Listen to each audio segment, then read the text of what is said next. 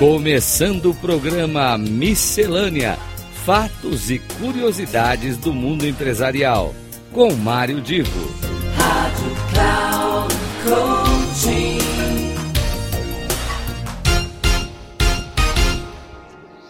Alô, alô, queridos ouvintes, aqui é Mário Divo, começa o Miscelânea e, como sempre, eu trago um assunto interessante, desafiador, provocador, seja para aquele seu cotidiano pessoal ou, como na maioria das vezes eu faço, para aquilo que diz respeito ao dia a dia profissional.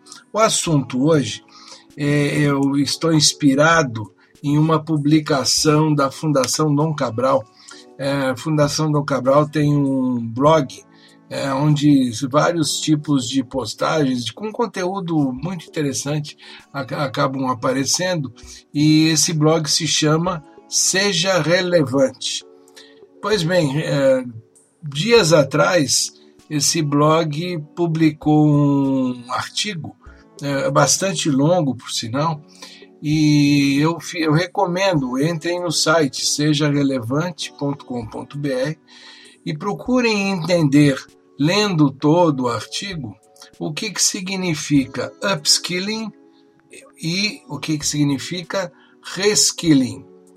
Eu vou repetir, são duas palavrinhas do inglês, upskilling e reskilling. Na realidade, uh, pro, como dizem as, os, as boas línguas, né? Para um bom entendedor, uma palavrinha basta.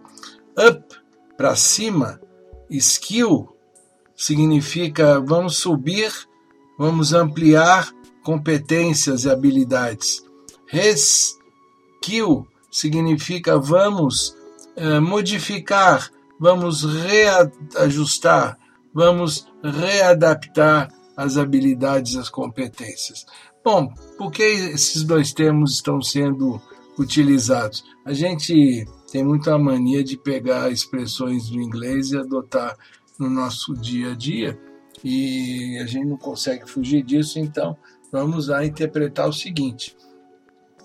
Uh, a, própria Fundação Dom Cabral, uh, através de uma das suas gerentes, que inclusive aparece dando uma entrevista muito interessante na matéria, a Selma Rodrigues, ela lembra que este assunto surgiu em debates promovidos no Fórum Econômico Mundial, considerando a preocupação global que existe de reintroduzir na economia os profissionais que estão alocados em tarefas cada vez mais obsoletas ao mesmo tempo com a necessidade de que os profissionais tenham uma, suas competências ampliadas.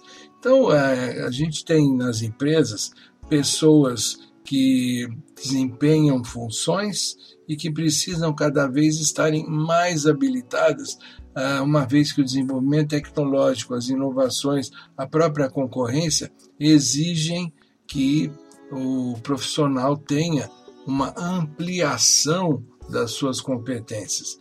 Uh, também a gente sabe